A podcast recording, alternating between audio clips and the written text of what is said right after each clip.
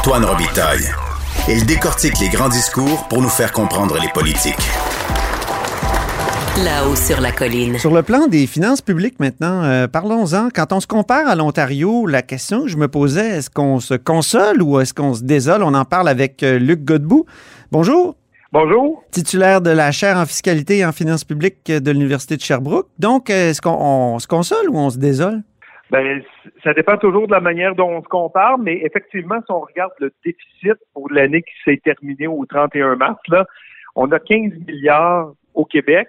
Il faut savoir que la veille, le, le, le, ministère des Finances de l'Ontario avait aussi présenté son budget où on arrive à un déficit de 38 milliards. Donc, Donc sur ce plan-là, vraiment, c'est consolant.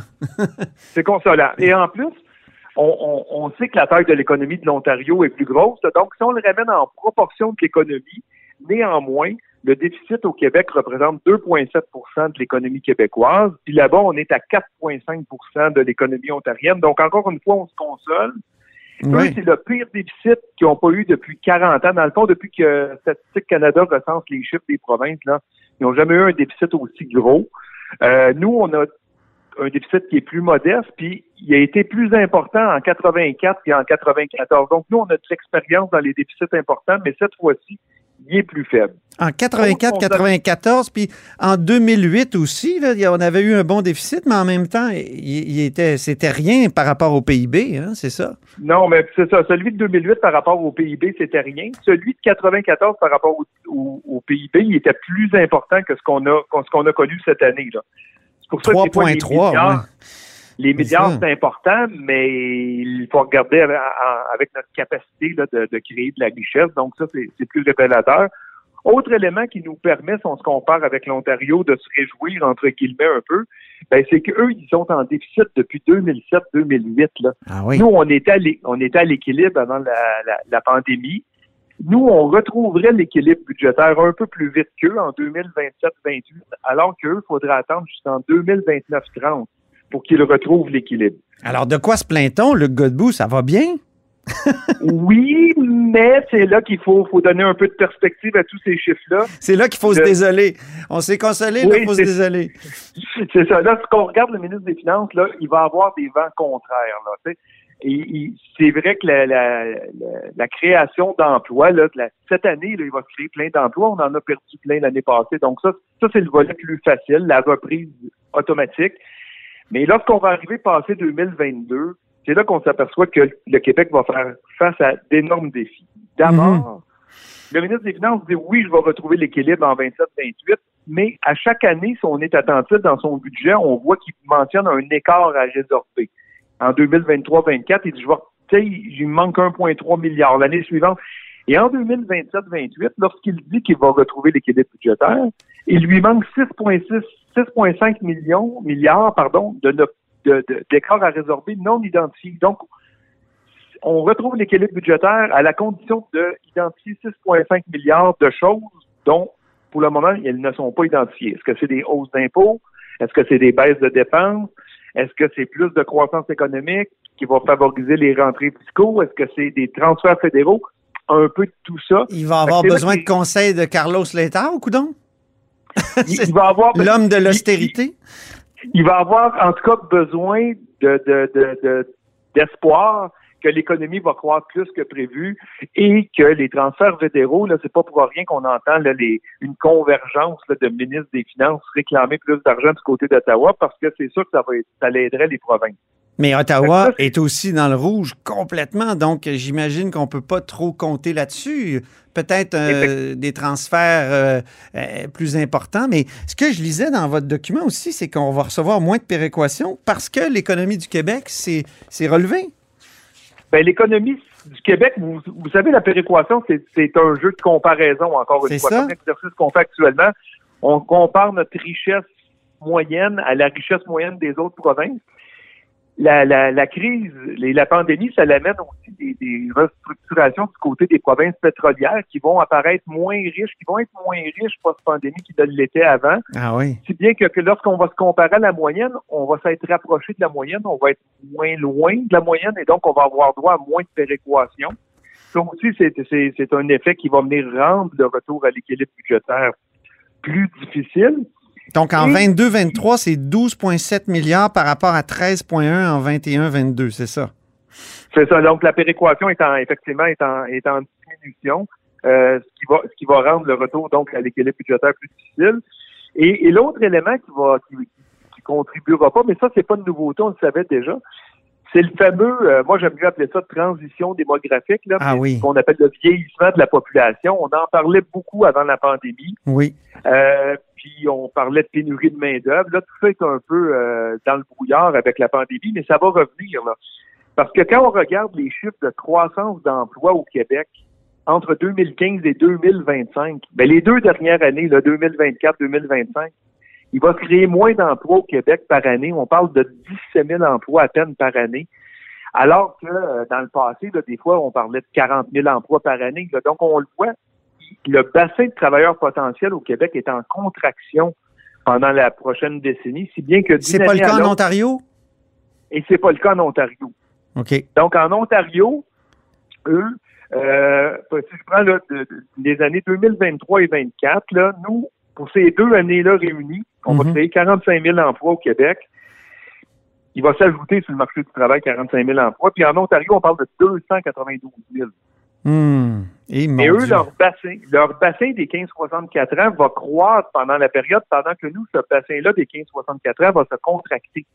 Et ça, ça, va être là le défi. Là, auparavant, là, le nombre de Québécois en âge de travailler augmentait à chaque année ça devenait un facteur de croissance économique. Ben ça, ça va être un facteur, un facteur négatif de croissance économique. Là. Ça va réduire, ça va, ça va contracter la croissance économique. Est-ce que les choix des gens pourraient nous surprendre? C'est-à-dire que ça devient, le marché du travail va peut-être devenir plus attrayant pour les ceux qui seraient normalement à la retraite, les plus de 65 ans.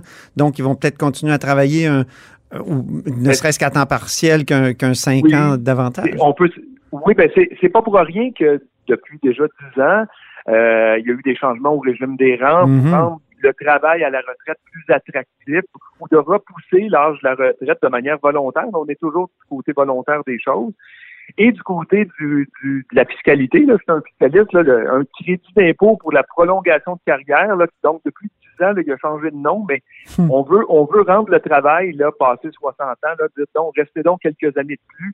Et donc, ces mesures-là commencent à donner un peu de, de d'éléments positifs. Donc oui, si on augmente encore la, la, la, la générosité de ces programmes-là, ça se peut qu'on soit capable de créer des emplois. C'est ça. De poursuivre ou augmenter le nombre d'emplois, mais on est dans il y aurait l'immigration aussi. On, en a moins parlé, mais la pandémie a fait chuter le nombre d'immigrants au Québec pour l'année 2020. Ah oui. Ça s'annonce un peu un peu sombre pour l'année 2021 aussi. On n'est plus dans une moyenne de 50 000 par année. Là. Pour 2020, on est chuté de moitié à 25 000. Ah oui tout ah ça, ça vient encore rendre l'augmentation du bassin de travailleurs potentiels. Donc, ceux qui plaident pour euh, une baisse des seuils d'immigration, ils sont servis là, par la pandémie. oui, ils sont servis par la pandémie, mais... Mais ça dessert l'économie. ça, ça, dessert l'économie tout à fait. Donc, euh, c'est un débat qui, va falloir être revu aux, besoins de, des emplois dans les entreprises québécoises aussi. parce que c'est dur de faire de la croissance économique si, les entreprises n'arrivent pas à combler les postes qui sont vacants. Je mets mes lunettes roses maintenant pour l'économie du Québec. D'une part, mettons qu'on entre dans un scénario où l'euphorie post-pandémie est vraiment impressionnante, le genre les années folles. Euh, j'entends des gens qui ont envie de, de, de, remordre dans la vie, ou je me dis, puis qui ont, qui ont économisé un petit peu grâce à la pandémie. C'est pas tout le monde qui a perdu euh, infiniment. Il y a des gens qui se rendaient au travail, qui dépensaient beaucoup d'essence en voiture, tout ça, d'une part. D'autre part, pour les finances publiques du Québec, mon autre scénario rose, c'est euh, qu'on électrifie de plus en plus d'ici 2027. C'est, clair que ça va se faire. Les transports, donc le, la balance va s'améliorer. En plus, on pourrait se mettre à vendre de l'électricité en quantité importante à l'État de, du Massachusetts, euh, l'État de New York aussi. Euh, est-ce que tout ça pourrait contrer euh, l'aspect peut-être désolant que, vous avez présenté par rapport à l'Ontario ou est-ce que je, m'illusionne? Non, ben c'est sûr que c'est des facteurs positifs qui pourraient jouer. Donc, c'est sûr que euh, si on mise sur une relance, un plan, un plan de relance qui est vert, Donc, oui, ça, ça va, ça va être un facteur positif pour la relance économique. Ça va, ça peut créer des emplois, mais le défi, c'est d'être capable d'avoir des personnes pour combler ces emplois-là. Mais ben oui. Du côté, du côté d'Hydro-Québec, ça, oui, vous avez raison. Si on arrive à mieux et, on le sent, là, puis il y a une volonté d'Hydro-Québec, encore une fois, depuis de nombreuses années, là, quand il avait voulu acheter euh, au Nouveau-Brunswick la, société d'hydroélectricité, c'est toujours dans un contexte d'augmenter les profits qui sont faits au Québec et donc la contribution d'Hydro-Québec au, financement des services publics. Donc oui, si on arrive à exporter aux États-Unis et à générer des contrats, et même si on arrive à convaincre notre, notre voisin ontarien qui pourrait acheter de l'hydroélectricité au Québec et de réduire euh, son effet polluant sur l'économie parce que c'est différent là-bas.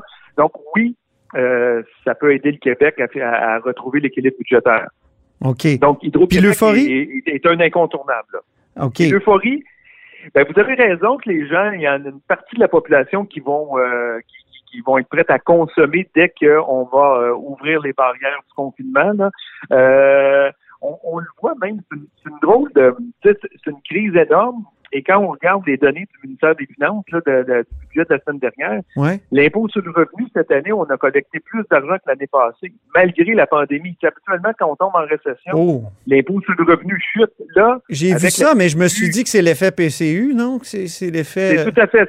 C'est l'effet, c'est l'effet qu'on a continué de donner de l'argent aux gens, la, la subvention salariale, etc et les gens continuent de payer leurs impôts. Et, et là, que la reprise va être là, ben, les gens vont, effectivement, ceux qui ont épargné vont consommer davantage. Et euh, il y a de fortes chances que s'ils consomment, si, la reprise là, se fait en partie cet été, cet, automne, il y a de fortes chances qu'ils consomment au Québec aussi et non pas nécessairement en voyage euh, outre-mer. Oui, c'est ça. En plus, euh, c'est de l'achat local. Mais est-ce que est-ce que ça pourrait être plus fou qu'on le pense? Est-ce que est-ce que est-ce qu'il y a plusieurs scénarios d'euphorie? Je, je, ne sais pas. Je pense que le, le, le, ministre des Finances a quand même fait preuve d'un certain conservatisme dans ses prévisions économiques. Alors oui, sous cet angle-là, les rentrées fiscales pour l'année 2021-22 là euh, pourraient être plus fortes que prévu et donc pour la pour les premières années, là, le retour à l'équilibre budgétaire pourrait être facilité. Mais le, le sprint de fond, là, le, le, le, marathon de fond qu'on aura à faire jusqu'en 2027-28, le défi reste quand même assez grand. Là. Oui, OK. Ce serait plus un effet court terme, l'euphorie, je pense, qu'un effet euh, dynamique pour les 5-7 prochaines années. Très bien. Ben, C'était un plaisir de vous parler, le Godbout. Il n'y a pas de quoi. À la prochaine. Titulaire de la chaire en fiscalité et en finances publiques de l'Université de Sherbrooke. Vous êtes à l'écoute, mais vous vous en doutiez, de là-haut sur la colline.